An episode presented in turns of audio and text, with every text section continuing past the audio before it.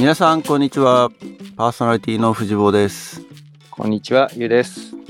えーと前回まこちゃんをゲストにお招きしましょうっていう話を前振りをしたんですけれども今回は僕ら二人だけのスピンオフ会とさせてもらいます。えっ、と次回お呼びできるかなと思ってるんですけども今日はなのでまあフリートークというかざっくばらんにいろいろ近況報告などなどをしていきたいなって思うんですけどまずは前前回かゆきののみんなのお仕事とのコラボ企画ですねおおこちら的には第3弾と第4弾ということで、えっ、と、僕、藤坊のエピソードが配信されました、無事。聞いた？ー、聞いたよ。なんか、うん。ちょっと硬かったよね。硬い？あ、そう。あー、そうね。なんでの？あの、一生懸命知らない人に IT の話を一生懸命伝える 姿が頑張ってたな。あー、なるほど、なるほど。そうそうそう。まあ、ね子供向けっていう、そうそうそう。ね。あれがあったので。うん。そう。で、えっ、と、今日の配信よりもちょっと前に YOU のエピソードが出るのかな？多分予定としては。うん。だ今週来週とが YOU の、えー、とお仕事のお話ということなので交互期待ですね何話したか覚えてる？思わずね、ラボネタをつぶやいて、キテレツ6有志って、一般的な話かと思ったら、言ってたねなんかそんなこと。ラボオリジナルだったっていうのを後から気づいた。っていうね。うん。まあじゃあラボっ子的には聞いてて面白いかもしれないね。まあ、その一部分だけ、ちょっとラボ、ラボった。なるほど。ということではい。今週来週と僕も楽しみにしてます。えっ、とみんなのお仕事へのリンクショーノートの方に貼っておくので皆さんもぜひ、えー聞いてみてください。Spotify と iOS、Apple のポッドキャストで聞くことができますお知らせ的にはこんなとこですけども近況報告じゃないですけどめちゃめちゃフレッシュなネタとしては昨日ハーフマラソン走ってきましたおお。ハーフマラソン？サンノゼロックンロールっていう、うん。あのーこれアメリカでなのか全世界な気がするけどな。あの、ロックンロールシリーズってのがあるんだよ。うん。日本である？日本の会場見たことないな。聞いたことないね。アメリカだけかな、やっぱ。他の国もあったような気もしなくもないんだけど、そう、ロックンロールシリーズっていうのがあって、結構アメリカ国内でも各地でやってて、そのうちの一つがサンノゼにあるのね。うん。で、僕もランニング始めてから、まあ一番近いハーフマラソンで一番、なんだろう、人気のある、かつね、コースもずっとフラットなのよ。ずーっとフラットで、結構なんか記録が出しやすいレースなので、うん。コロナの前もちょいちょいちょいちょい出てて、でもまあ久しぶり、3年ぶりに昨日走ってきました。疲れましたね。なんか、あの、あんまりガチでやるつもりはなかったんだけど、当日になるとやっぱりアドレナリンが出て、ついついね。そうそう。でも、でも今回ほんと我慢我慢我慢っていうレース展開で運ぼうと思って、あの、いつも最後まで足が残らないっていうか、バテちゃうっていう、最後の最後でバテて失速するっていうのが課題であったので、そうならないように、今回はこう、飛ばしすぎないっていうのを目標にして、まあ、無難なところにこう、ゴール設定をして、タイムの設定をして、まあ一応それは達成したとおお。いう感じですね。え、ネガティブスピリットじゃなくて？ネガティブにはなんなかったね。結局ね、ペースを見るとね、デコボコしてる。おお、うん。じゃあ、粘り切ったみたいな。そうそうそうそうそうそう。ねフラットだからね、本来であれば、同じペースか、まあネガティブかわからんけど、そんぐらいでいければいいかったんだけど、見てるとね、まあ一つ言えるのは、ケイデンスがどんどん落ちてったので、それが多分、ある意味スピードが落ちてったんだと思うんだよね。うん。ケイデンスっていうのは、えっ、と、1分間に刻む歩数なので、BPM って心拍数がとかと同じ単位で測るんだけれども、あの、ガーミンで見てると、まあ、前半は190ぐらいで走ってたんだけど、だんだんだんだんずるずる落ちてって100、最後は180切っちゃってたかな。うん。で、まあ走っててもやっぱね、足がだんだん重くなってくるから、この回転数が落ちてるなっていうのも自分でわかるんだよね。うん。うん。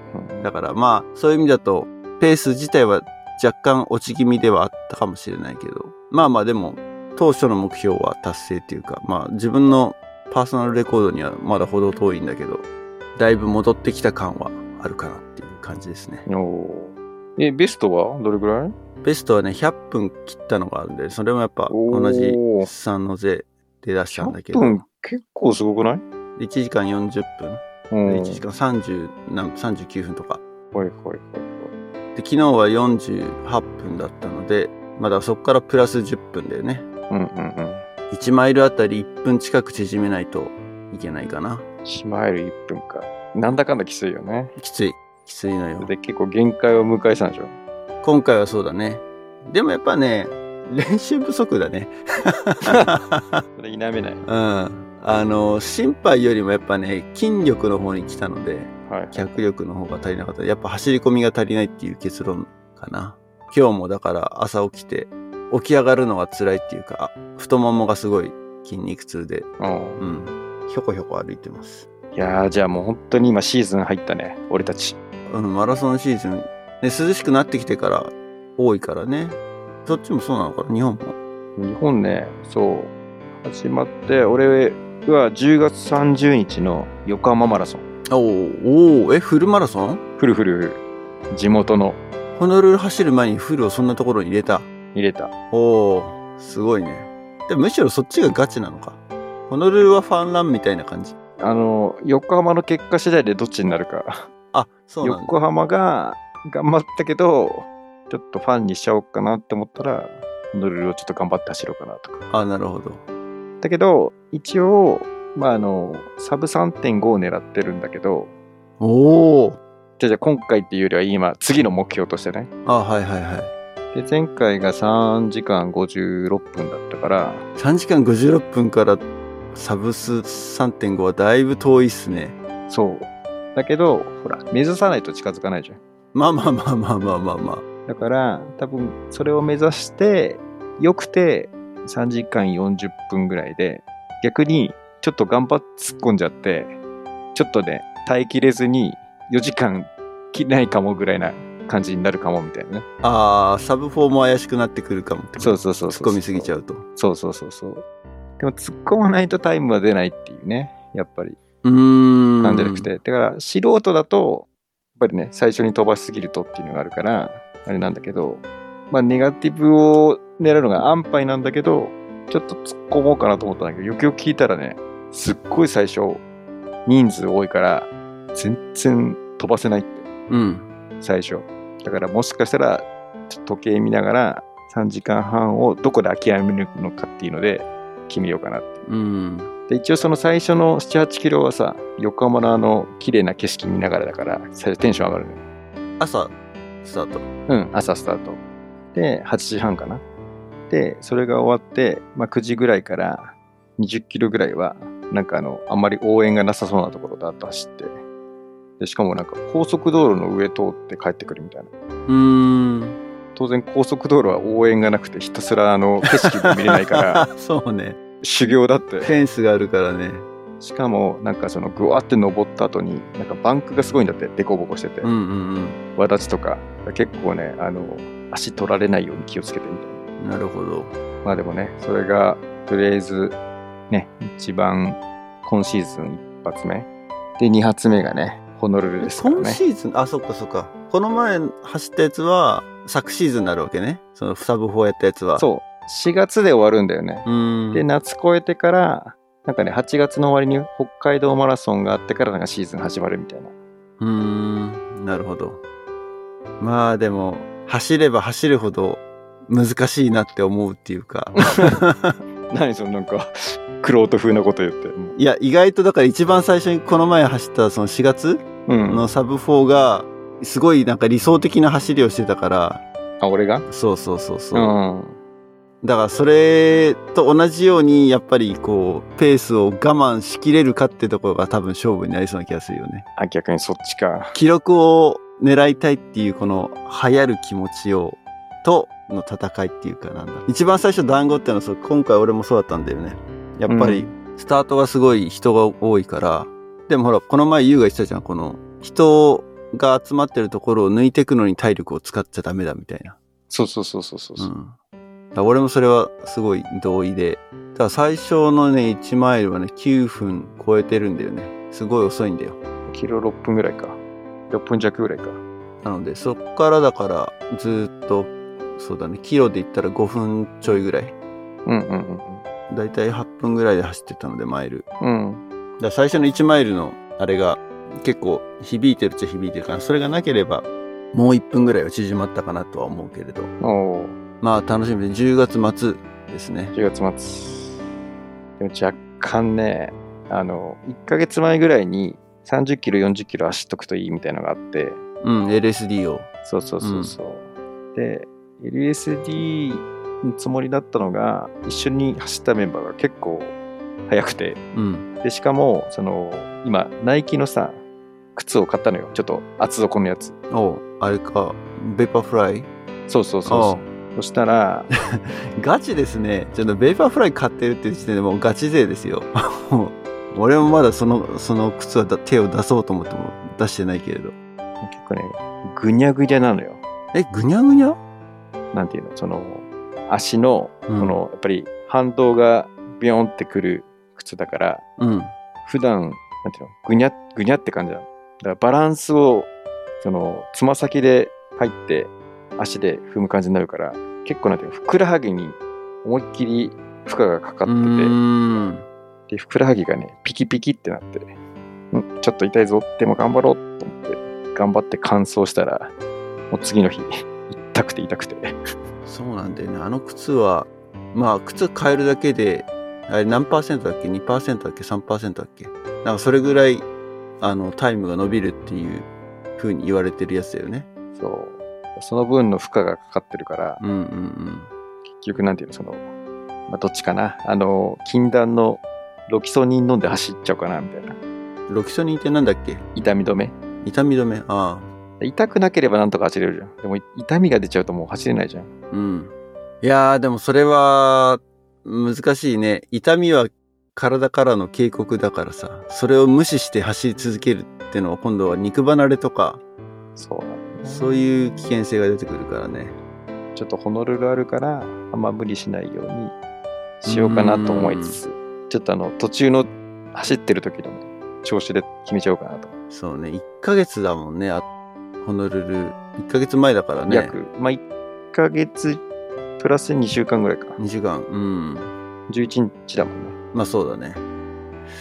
なるほど。もう僕はもうホノルルはファンランのつもりでしかないので、そのサブおう3.5を目指してる U なんかよりははるか後方を走ると思います。今回は サブ4ぐらいでいいやって思ってるから。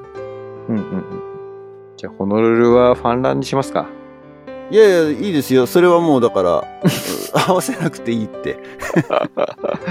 俺はもうほんと3年ぶりぐらいのフルマラソンなんで、別に記録を狙えるほど練習もしてないし、まああとはホノルルはやっぱり暑さがあるのでそう、なんだよね。それが全く対策できてないっていうか対策のしようもないところがあるので、記録は狙わないかな。あれなのよ、あの、ホノルルは朝5時半ぐらいだっけ、スタート。5時ぐらい？そうだね。日昇っちゃうと暑くなるから、なるべく早く行った方が楽っちゃ楽なんだよね。うーん。でも、仮に4時間で走ったとしても9時半まで走ることになるわけでしょ？うん。だい最初のほんと半分までだよね？ハーフまでだよね？日が昇らないのは。7時ぐらいから上がっちゃう？うん。と思うんだ。ちょっとわかんない。そのデイライトセービングタイムが終わった後だから、どっちだろうな。まあでも、それこそね、2001年に走った時の記憶だと、ハーフ過ぎて、あの、フリーウェイを走り出したぐらいから太陽が昇ってた気がするんだよね。そうそうそうそうそうそう。あ、あれじゃない？なんかストレートのなんだっけそれフリーウェイ越えてストレートのなんかバーってちょっと上りっぽいところを行くときになんか朝日がブワーって出てきた。見えた気がする。そこまで、そう、明確には覚えてないけど、でもあの、フリーウェイひたすらまっすぐの道が、暑くて、暑くて大変だったってのは覚えてる。あの時ね、前半突っ込んじゃったんだよね。うん。昔のイメージで走って。後半大変だった。あの時のホノルル、若かったけど、4時間、4時間半切るか、そんぐらいだった気がするんだよね。4時間20、20何分とか。俺がね、4時間50分ぐらいかな。最後ね、痛みで歩いちゃったね。うん。いやでも翌日とかもう歩けないぐらいになってたけどね。初めてのフルマラソンを走った後。みんなあれだよね。歩道、横断歩道とかで、よろよろよろよろ。そうそうそうそうそう。あの、だいたいメダルかけてる人たちとかね。T シャツ着てる人たちがよよろよろして、よろよろっていうかね、あの、生まれたばかりの小鹿みたいな歩き方小鹿がいっぱい、そう。いやーだから素人が挑んじゃうとそうなるってことですね。素人がっていう言い方は変だけど。やっぱ、フルマラソンある程度走った後だと、ああはならないなっていうのが。うんうん。まあそんなわけで12月、えー僕ら二人でハワイに行くんですけれども、一緒にハワイに来てくれる人いるのかな？だいぶ募集したけど。ユウは、あのーうん。横浜のでやってるその、ランチーム、ラングループで行く人いないの？なんかね、みんな、あのタイミング、俺が申し込んだ、藤本が俺が申し込んだタイミング、まだ結構コロナがすごいし、うん。しかもなんか海外のそのサーチャージとかいろんなのが高すぎて、なんかあの、50万ぐらいかかるんじゃないかみたいな。おー、そうか。いや、そんな、そんな。で、これ、チップエアを教えてもらって、で、藤坊がエアビーやってくれたから、多分そんなしないじゃん。多分トータル20万ぐらいじゃん。あ、それでもそんなかかる？えっと、多分飛行機がね、俺ら日本から行くと12万ぐらい。往復で？往復で往復で。あー。で、一泊いくらぐらいか、1万ちょっと。エアビーの。エアビー、そうだね。一泊、うん、100ドルぐらいじゃないかな。100ドルしないんじゃないかな。あ、でも100ドルって言ったらあれか。あの、1万5000円ぐらいだもんね、今ね。ああ、そうね。じゃあ1万ぐらいか。で、何泊するんだっけ ?5 泊ぐらい。4泊 ?5 泊うん。5、6万じゃん。多分20万ぐらいだよね。ああ、なるほど、なるほど。そうか、そうか。あとは飲み食いどうするかだよね。ああ、まあね。飲み食いは大きいね。一食、一食50ドルぐらいの気持ちでいた方がいいかな。一食7500円でちょっと怒られるじゃん。日本の人たちに言ったら。この放送をね、妻が聞いてたら多分激怒でしょ。いや、お酒とか飲んじゃったら多分50ドルはいっちゃうかな。50ドル、うんそれこそハワイのカクテルとかを飲んじゃったりっていうようなディナーをしちゃうと。そりゃあ、飲んじゃうよね。そうじゃなくて、うん。ロコモコプレートとかさ、はいはいはい。ああいうファーストフードまでいかないけどっていうので抑えれば20ドルぐらいで済むかな。おー。感覚的にはそんな感じ。20ドル、30ドルでまあ食べれる。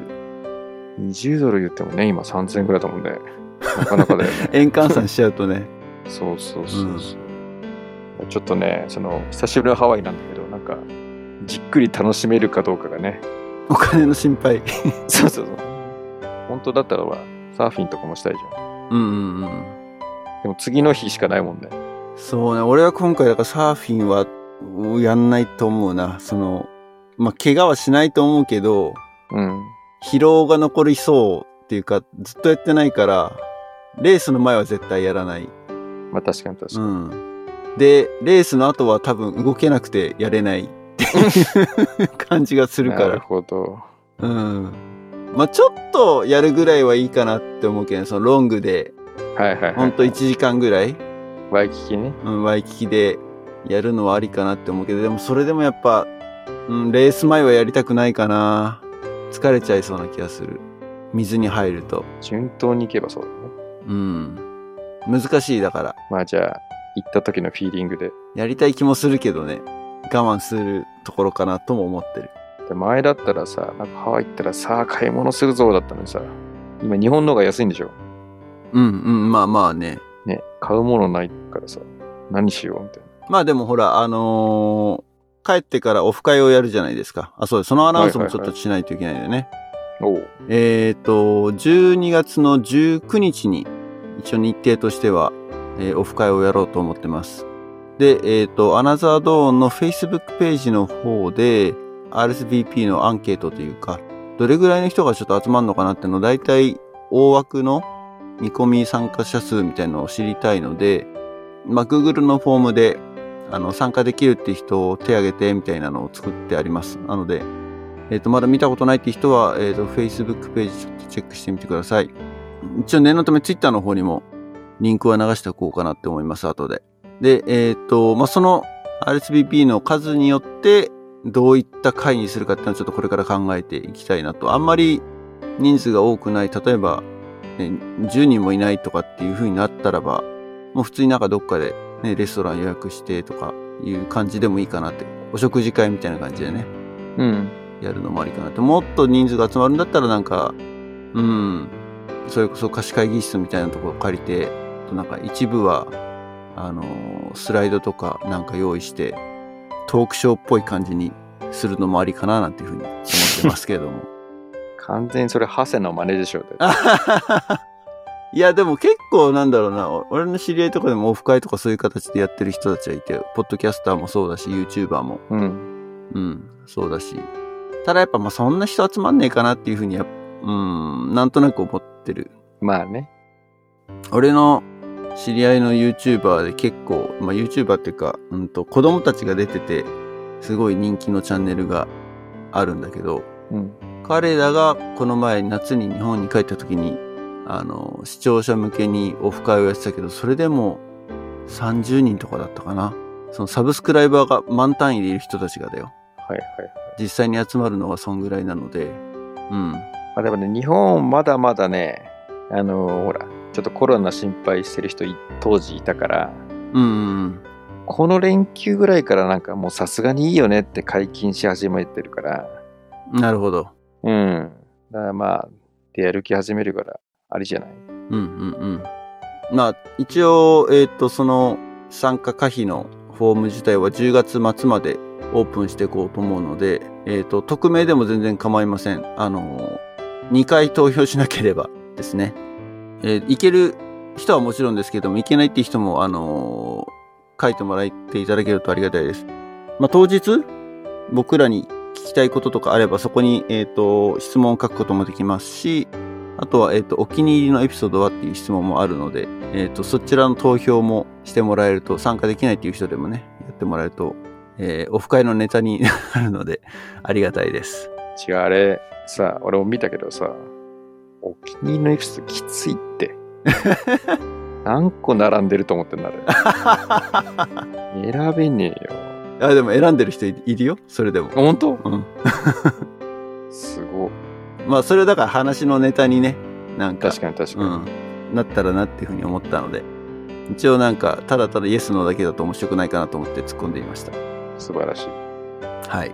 ということで、12月の19日ですね、都内某所で、えー、大体時間帯は夕方を考えてますけど、5時とか、そんぐらいかな。一応ね、月曜日なんだよね。うん。だから、5時からやると、逆に来れない人が、あ、なるほど。どんぐらいの時間だったらいいんだ、そういうのって。みんな集まれるのって。もっと遅いの？だから、最近出社する人も増えてるから、お仕事ある人とかだと、6時以降とかじゃない？お仕事終わるのが、仕事を6時までしてる感じ？6時半とか7時くらいからちょいちょい来るんじゃない？そんぐらいの時間か。じゃあ、だいぶ遅いスタートなんだね。6時半。逆に、お子様連れでお昼だったら来れるっていう相母いるかもね。うんああ、なるほどね。で二部、二部構成にする。二部構成。半日使っちゃうじあゃん。あ。そんな喋ることねえか。まあ、だ集まる人数がどれぐらいかにもよるけれどね。うん。まあ一応、うん、あのー夕方っていう風には宣言してるので、うん。まあお昼はないかな。ないね。来れる人、いや、いたらそれはそれでなんか、オフィスアワーみたいな感じで、例えばどっかのレストランにとかカフェにいるから、いつでも来てくださいみたいなのはありかなと思うけど、俺が一人で。家は多分仕事だろうから。いや俺、あれなんだよね。月曜日は結構、オフの日に近い。あ、そうなんだ。そう。なので、だいたいじゃあ6時以降な感じですかね、スケジュール的には。うん、うん。もちろん、あの、途中から参加するっていうのもありなので、えーぜひですね、RSVP してください。お願いします。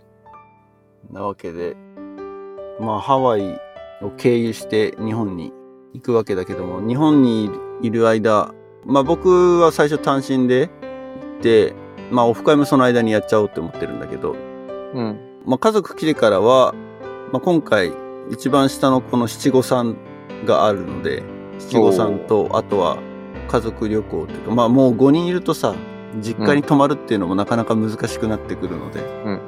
全員が。なので、もう旅行に行こうかっつって、三重の方までちょっと旅してきますけど、まあその前までに、まあ自分一人で行きたいところとか、会いたい人、食べたいもの、やらなきゃいけないこととか、いろいろ、結構今どんどんどんどんこう予定を詰めてってるんだけど、なんか、あれですね、これだけは食っとけみたいな、なんだろうね、久しぶりすぎてさ、何食べようかなってのも一つ重要なテーマではあるんだけれども。子供たちとか特にね、好き嫌いはないの？あ、じゃあじゃあそれはもうだから俺一人の話。あ、一人の話、うん、そうそうそうそうそう。勝手にしてよ。食べログとかいいじゃん、調べれば。食べログか、食べログを見るのがいいのか。あ、でもね、食べログ最近評判悪いから、あの、Google のやつとか見れば。あ、そうなんだ。何？品質が悪い書き込みが多いからってこと？なんかね、あの、ちょっと宣伝してるやつを優先したりとか。あそうそうそうそう。なんでこの美味しい店がこんな点数低いんだみたいな。ー。なんかでもさ、日本のあれってすごい低いよね、評価が。そういう口コミって。基本さそれ、はね、そう、日本人話です辛口だよね。では、皆さん始まりましたよ、藤坊さんの 日本ディスリが始まりますよ。うん、それこそ、まあ、5スターのさ、お店ってのは、なかなかないかもしれないけど、総合評価が3スターあったらかなりいいでしょ？いや、まあ一応3.5以上が、うん。まあ、食べログで言うと、まあ外さない店とされてんだけど、うん。いや、俺らがすごい気に入ってたところが3.1とか。あ、そんな細かいんだ。そうそう、細かい細かいの。うーん。だけ、ど、言うても、混んじゃうからさ、うん。お店が人気になると。だから、うちのそばの寿司屋とかさ、そういう食べログには載ってなかったの。うん。だけど、Google のやつだと、結構ほら、ガチな感想とかを載っけてくるからみんな、うん。バレちゃったのよ。うちから一番近い寿司屋が、まあ、あの、うちのおじいちゃんがそこのお寿司屋さん好きで、冠婚葬祭とかでずっと頼んでたお寿司屋さんがあるのよ。本当にあの、民家の中にあるような。で、まあ、子供の頃って普通にそれがお寿司だったから、あれだったけど、大人になって、ランチで、その、食べに行ったの。うん。そしたら、ランチのコスパが良すぎて、なんかね、1000円ぐらいで、もうその、トロとかも、イクラとか乗ってる豪華なやつが、特上ぐらいのやつ。そうそうそうそう。多分東京とかね、都心とかで食べると、なんか2000円ぐらいしそうなのが、1000円ぐらいで食べれるの。うん。で、これはお得だと思って、だから最近すごい混んでて、なんかあったのかなと思ったら、友達夫妻がね、なんかその、うちの近くのお寿司屋さん知ってますか？って言われて、何？って聞いたら、なんかあの、マニアっていうかさ、本当にグルメな人たちの間で情報交換してるところで、そこの寿司屋が出てきて、うん。横浜1位コスパが高い寿司屋みたいな触れ込みらしいの。うん。で、最近ってすごい混んでるんだけど、見ると結構そのスマホ見ながらここかなみたいな人が周りでなんか2、3人いる。はいはい。だから多分それを聞きつけて食べに来て、あ、ここだみたいな。相当偏僻なとこなのよ。うん。駅から1.5キロぐらいあるところだからさ、しかも坂登って。まあ普通は来ないわなってとこだよね。地元の人じゃなかったら。そうそうそう最近ちょっとね、混んじゃってるんですけど。うん。まあでも言うてもね、そういう、うち来ていただければお連れするんで、横浜に、ぜひ一泊ぐらい横浜へいらっしゃっていただければ。一泊横浜。横浜もいくつか、だから、ユウが Facebook で上げてる写真とか見て、あ、これ横浜行ったら食いてえな、みたいな、そばだったりとか、おあとなんだっけ、カモカモだっけ？忘れちゃった。ちょっと何だったか忘れたけど。あれじゃない？あの、韓国料理？ああ、わかんない。で、その時々、時々でなんか、ああ、うまそうだなってふうに思いながら見てた。ちょっと、こういうのは。それが、うん？それが何かを知りたい。まそうに見てただ感想じゃないか、それじゃ。じゃあぜひ、横浜も我が家に久しぶりに。まあ、泊まりかどうかはちょっとわかんない。まあ、全然帰れる泊まらないでもからさ。全然全然うん。ね、横須賀線一本で帰れるので。あの、久しぶりにお線香でもあげてもあ、らって、そうですね。そうですね。うちの両親もウェルカムなんで、それはじゃあ、ぜひ、プランに入れましょう。ぜひ。そう、だから俺、もうやらなきゃいけないこととしては、あの、一つは人間ドックがあってさ。おー、人間ドック。アメリカだとないのよ。ないのよってか、やったらべらぼうな金額になるからさ。えー、どれぐらい？いや、ちゃんと調べてもいない。てか、普通のいわゆる人間ドックみたいな、その、全身検査みたいなのっていうのはそもそもないんだよね。ああ。コンプレヘンシブチェックアップみたいなのあるんだけど、うん。それは一応なんか保険が効くから年に1回できるんだけど、うん。まあ、血液検査までなのよ。はいはいはい。うん。一番軽いやつ。一番軽いやつそう。なので、まあ、当然だから胃カメラとかさ、あと CT とか MRI とかなんてのは、まあ普通やらないわけよ。うんうんうん。で、まあそういうのをそろそろやらなきゃいけないお年頃じゃないですか。我々ね。うん。いろいろね。なので結構ね、その在米組の人で帰るとみんなやっぱ人間ドックを絶対外せないみたいな感じで話題になって、都内でこうどこがいいかみたいな、食べログじゃないけどそういうのがあるんだよね、そういうサイトが。その人間ドックの評価みたいな。人間ドックに多分限定はしてないと思うんだけど、うん。その口コミサイトじゃなくてね、そういううん。ポータルサイトっていうべきなのかな検索サイトがあるんだよ。うんうんうん。で、そこに各病院がこういろんなコースをこういくらでっていうふうに乗っけてて、そこからもうすぐにこう予約まで行けるっていう。まあまあ、ポータルサイトか。そうそう、ポータルサイトがあって、マーソ、MRSO っ。ていうサイトがあって、そこで調べてさ。まあこの円安がかなりそうだよね。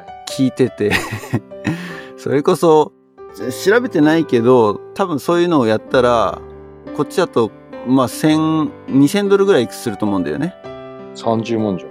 そうそうそうそうそうそう。すごい。でも、まあ俺が予約したのは、あのー家の近く、地元の幕張のなんか施設なんだけど、まあ普通のいわゆる全体の検査、プラス、えっ、と、胃カメラと、何つけてた ?CT とノードックもつけてたかな？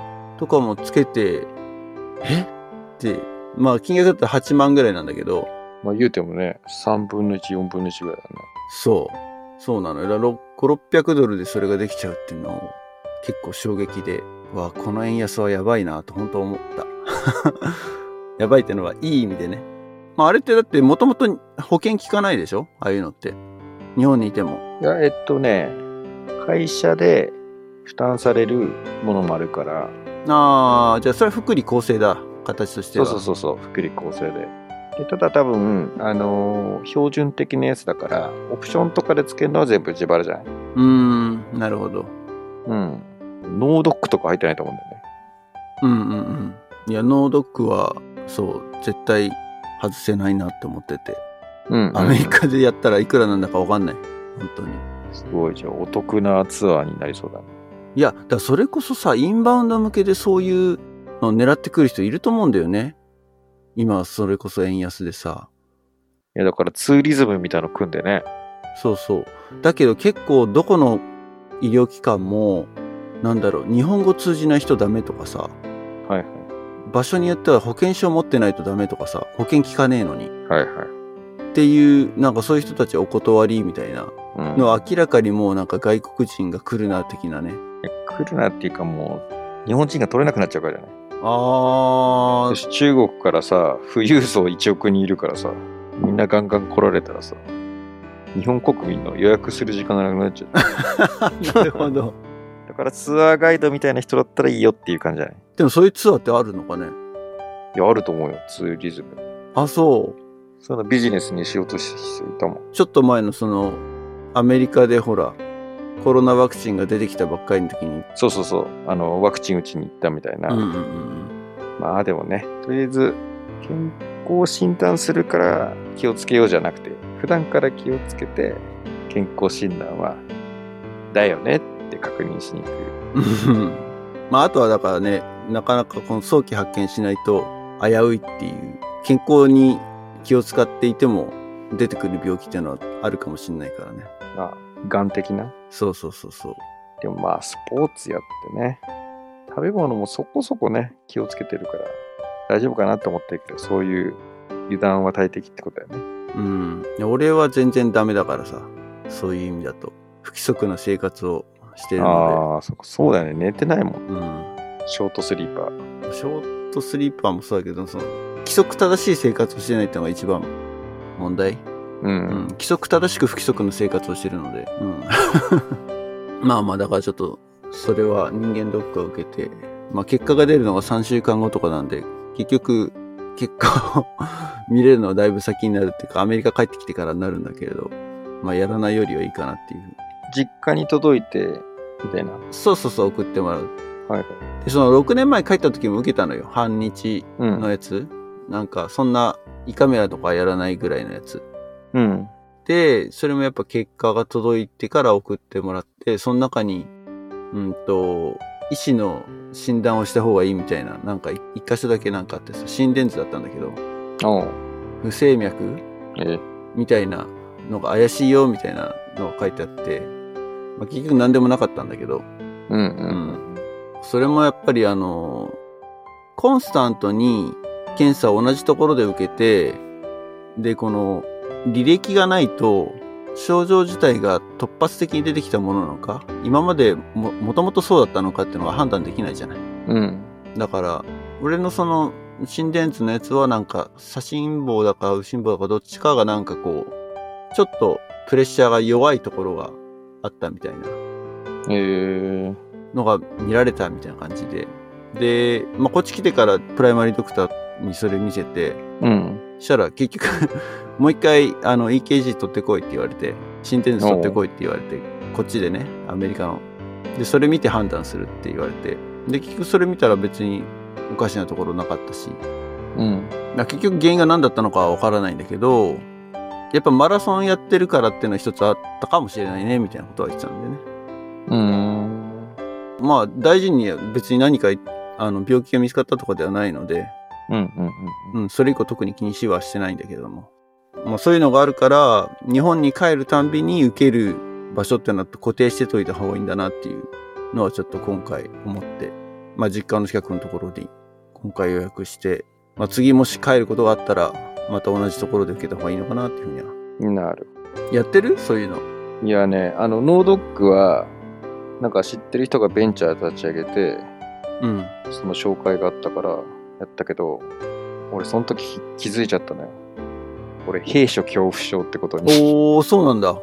もうね、あの狭い MRI がもうダメでダメで、一回ちょっと手挙げて、すいません。ちょっときついんですけどさ、やめますか？どうしますか？って言われて、もうね、1万いくら払い込んじゃったから、頑張ってみますってやって、ずっと目つぶって、もう集中集中みたいな。で音だけ聞こえてガンガンガンガンっつって、目開けちゃダメだ、開けたっつって。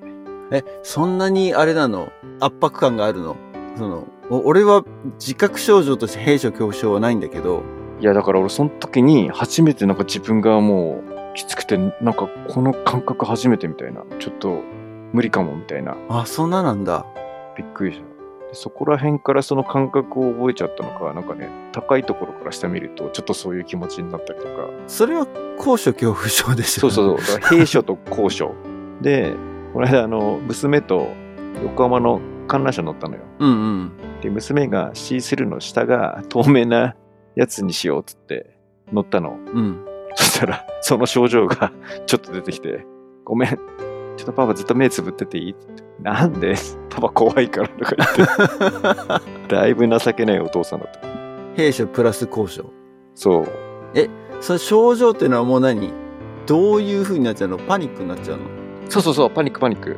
うーん。あ、これがパニックか、みたいな。なんか自分がよくわかんない。なんか、なんだこれはみたいな。自分でコントロールできない感じなんだ。そうそうそうそう。へー。だからなんかもう目開けてるともうダメだから、もう目つぶってもう集中して、絶対目開けないように目開けないようにって。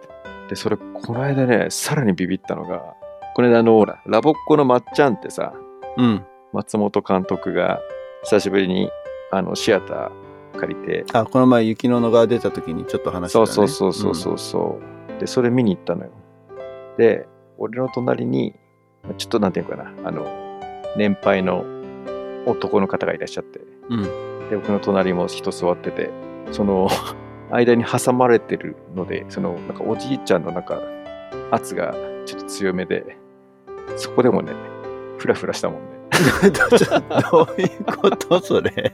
もう一回立って、あの、後ろで立ってみようかな、みたいなぐらい、なんか出てる。もう狭いのが、両サイドからの、この、なんていうの、狭いのがダメみたいな。映画館で別にねおじいちゃんの圧って別におじいちゃんだからじゃないでしょ？隣に座られるのがダメってことでしょ？両サイド。あ、そういうことか。隣に娘とかだったら大丈夫だけどね。なんか、すごい圧迫感のあるおじいちゃんが座ったわけじゃないでしょ？あ確かに。ぽっちゃりおじいちゃんじゃなかったけ？ど。ちょっとね、あの、匂いもあったかもしれないけど。あ、カレー臭。カレー臭か。それはまた別の、あれだね、問題っていうか。そうそうそうそう。まあでもね、ちょっと最初やべえかなと思って、せっかく友達のね、映画見てるのに、なんかもう気が気てなくなったんだけど、はっと我に返って、大丈夫、おい大丈夫、大丈夫っつって 言い聞かせて、頑張ってみたら途中から落ち着いてきて、一応最後まで見れた。そういうのは今ん、うん、ないからな、わかんないな。なんとか恐怖症みたいなね。まあ、高所はあ得意ではないけどね。うん。まあでもその、なんだろう。それこそバンジージャンプをやるとかでなければ大丈夫っていうぐらいな。むしろバンジージャンプぐらいはもうさっさとやっちゃいたいけどね。ああ、まあ、まあ、やったことないから何ともわからんけれど。なんか、永遠に続きそうなあの、しんどくなってから逃げられないみたいなのが怖いみたいな。ああ、観覧車とかね。そうそうそう。どんだけ回るんだっていう。そっか、でもさ、MRI はだからやったことないからね。うん。俺もどんなのか全然想像ができてないんだけど、その、ウィーンって入ってく映像は見たことあるけれど。特に多分脳ドックだから、脳だから近いのかな？一緒なのかな？わからないけど、本当になんかね、怖かっうん。いや、頭の方をだってこうスライスする画像を撮るから、た。うん。うん、頭の上のあのほら、なんていうの、ドーナツみたいな中に入ってくるわけでしょ？頭だだけを。そうそうそうそう。うんあとそうだから最近やっちゃったのはさ、やっちゃったっていうか、まあ、これも年の話なんだけどさ、申し訳ないけど、うん。四十肩、俗に言う。なんか急におっさんだな。アナザードーンちょっと。いや、を、ちょっと、うんと、いつぐらいで、1ヶ月前ぐらいにやっちゃったのね。やっちゃったっていうか、なんかの表紙で、肩がピキっていっちゃって、子供抱っこしてたとか、そういう感じで。うんうんで、それからなんか、ストレッチとかしても全然治んなくてさ。うん。うん。で、肩痛えなって、ある程度、生活に支障があるレベルじゃないんだけど、ある可動域を超えるとっていうか、ある方向の、だけなんか動かすと痛いみたいな、うんうん。あるじゃん。あるじゃんってわかんねえか。あるんだよ。うん。だから、不意になんかこう腕をグンって振ったりとかすると、ピキってなるみたいなはい症状が続いてて、で、それ自覚症状があったのに、昨日すげえ失敗したなって思ったのは、ハーフマラソン走ってて、沿道でこう応援してくれる人たちがいるわけですよ。うんうんでその中になんか着ぐるみとかを着て、あの、みんなにこうランナーに high five をしてくれる、うん。はいはいはい。いらっしゃいますね。いるんですね。で、それをさ、うっかりやっちゃったんだよね。ほうほう イエーイって感じで、ウェーイみたいな感じでさ、しかもさ、あの、右は全然何でもないけど、左手で、左肩がやられてて、ほう。うんうん。で、左手で、 high five みたいな感じでバーンってやったらさ、こっち走ってんじゃん。だから体を前行くんだよ。うんで、 high five やったらさ、手だけ後ろ行っちゃってさ、うんめっちゃくちゃ痛くって。なんか悪化したんじゃないかぐらい、もう、その high five やってから1マイルぐらいずっと肩ぐるぐるぐるぐる回しててさ、それで30秒はね、ロスしてるね。ロスしたね、ほんと。うん もうこんなおじさんトークになって本当今日は申し訳ないけれど。いやー、でもね、ちょっとずつね、そういうのをなるべく後回しにしたいなっていう今日この頃だよね。そうね。いや、そのためにもだから、日々ね、運動もそうだけど、ストレッチもちゃんとやんなきゃいけないなっていうふうに思うし。なわけで、はい。なんか、普通のなんかおっさんトークおっさんトークになっちゃったね。まあまあでも日本楽しみですよ。ク、はい、うんあ、その話だったよ。そうだよ。そうそうそう。うん。言うてもね。ぜひぜひ。はい。あの、これから、こう、いろいろね、こう、どのタイミングで誰と会うかっていうスケジュールがなかなか難しいっていうか、方々とスケジュール調整をしながら、はいはい。ね、とりあえずアナザードーンは19日というのは確定したので、でも、言うてもさ、12月19日だからもう忘年会じゃん。ああ、来ようよ、忘年会。そうだね。うん。来ようよ。来てください、本当に。逆に、あれだよ、募集っていうよりは来ない人はちゃんと来ない、来れない理由を言ってくださいと。なぜ来れないのか。うん、それを書く欄はないんだけどね。あ、そっかそっうんかそっか。まあでも、あの仮名、偽名でもいいので、ニックネームでもいいので。偽名でいいのかよ。匿名性をちょっと、うん一応はい尊重してっていうか、まああの、人数把握が目的なので、なるほどね。仮名も偽名も一緒でしょ、だって。まあ確かに。